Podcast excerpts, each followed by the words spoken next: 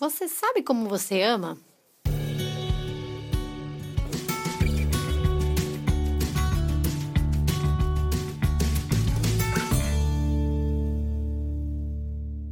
Oi, gente, tudo bom? Eu sou a Isa Ribeiro do canal Na Nossa Vida e temos esse espaço aqui no podcast, também no blog na nossa vida.com e no youtube.com barra na nossa vida, no Instagram, Ribeiro Underline Isadora. Todos esses canais, essas redes, eu procuro falar um pouco sobre esse meu caminhar de autoconhecimento para uma vida mais leve, mais simples e bem-estar. Acredito muito que a gente, no final das contas, só muda de endereço, sabe? A gente passa pelas mesmas coisas, mesmos perrengues, é, algumas coisas muito parecidas que eu acho que a gente pode sempre se acrescentar de alguma forma com algumas reflexões. O assunto de hoje é... não é novo, na verdade. Eu não sei se você que está me ouvindo já ouviu falar sobre o livro As Cinco Linguagens do Amor, que é do Gary Chapman. Ele é um livro muito legal, não é um livro novo, é, então muita gente, acho que mais antiga, talvez já conheça, porque é um livro muito bacana. Logo quando eu conheci o Fábio, uns nove anos atrás, ele me falou desse livro. Eu já tinha ouvido falar, mas eu ainda não tinha lido.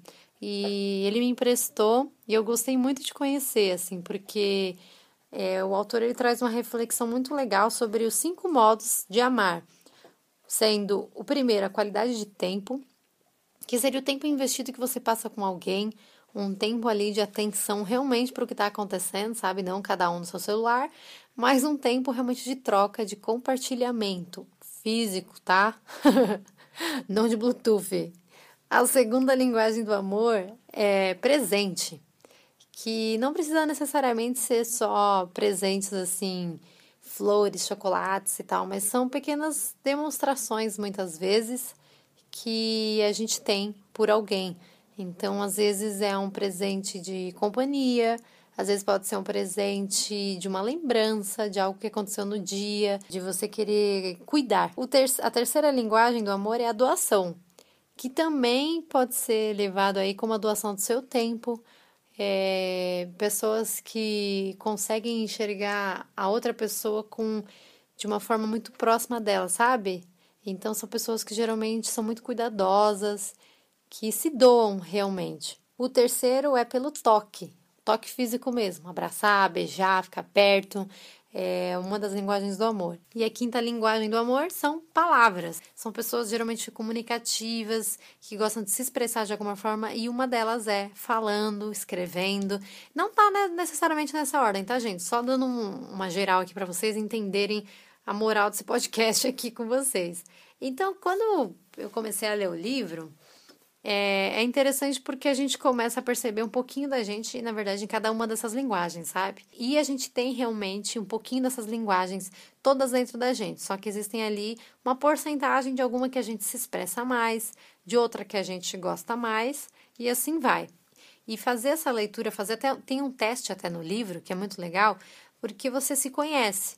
E aí você percebe lá, nossa, eu sou uma pessoa de palavras de afirmação e você tá com uma pessoa que ela ama com toque.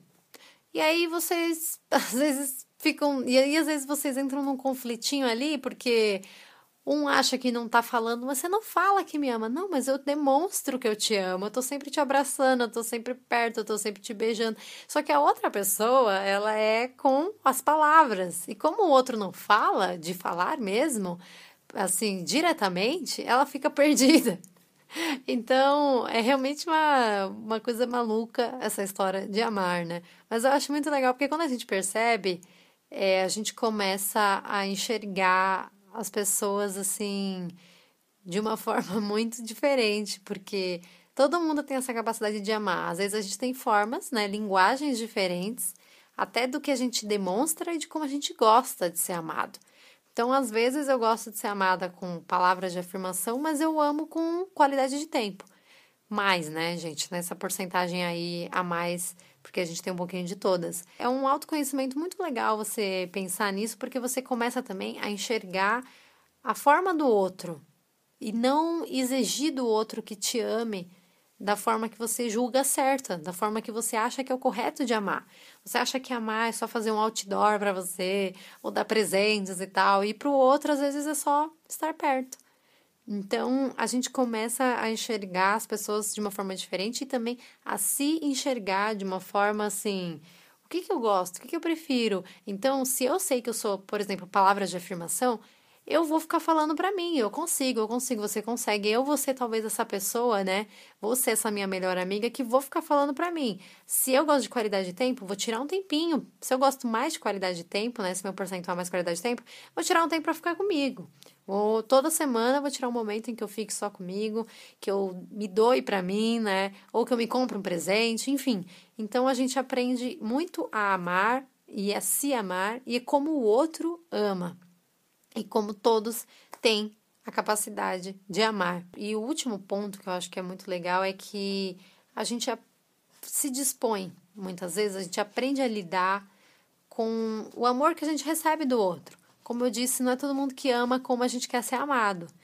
Então, muitas vezes a gente aprende a enxergar a forma que o outro ama, e isso é muito bonito, sabe? Depois que eu li o livro, né, um bom tempo atrás, eu começo a enxergar as pessoas assim. Eu vejo algumas amigas minhas e eu falo, poxa, a fulana, olha que bonita, ela ama com presente, sabe? Então ela sempre me traz uma flor e tal. Eu não sou muito assim, mas olha que linda essa qualidade nela. Olha que linda essa forma de amar dela.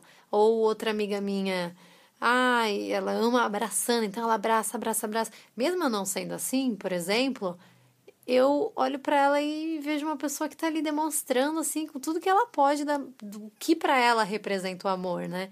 Então são exemplos só para vocês entenderem e como eu acho legal a gente realmente enxergar a individualidade de cada um e não exigir do outro que nos ame na forma que a gente julga ser entre aspas a certa, né, gente? A gente tem muita mania de colocar o que a gente acredita, o que a gente pensa as nossas maneiras né, de fazer as coisas num pedestal, mas ser humano é uma coisa muito mais profunda, né?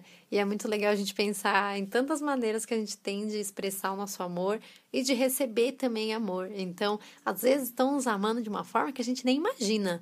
Às vezes estão doando amor, estão nos presenteando, estão nos abraçando, estão investindo um tempo ali singelo com a gente, mas que aquilo é uma riqueza, porque é o é o que mais significa para a pessoa, doar o tempo dela. Quando a gente enxerga isso, a gente aprende a respeitar mais as pessoas e também respeitar mais nós mesmos e dar valor, enxergar mais ao nosso redor o que a gente está recebendo, o que a gente aceita para a gente.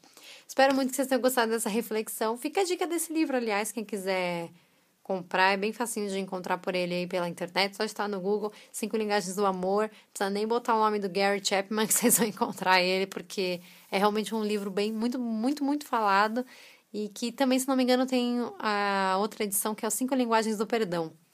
É uma leitura muito legal, muito fluida, então é rapidinha. Espero muito que vocês tenham gostado desse podcast. Um beijo e até mais.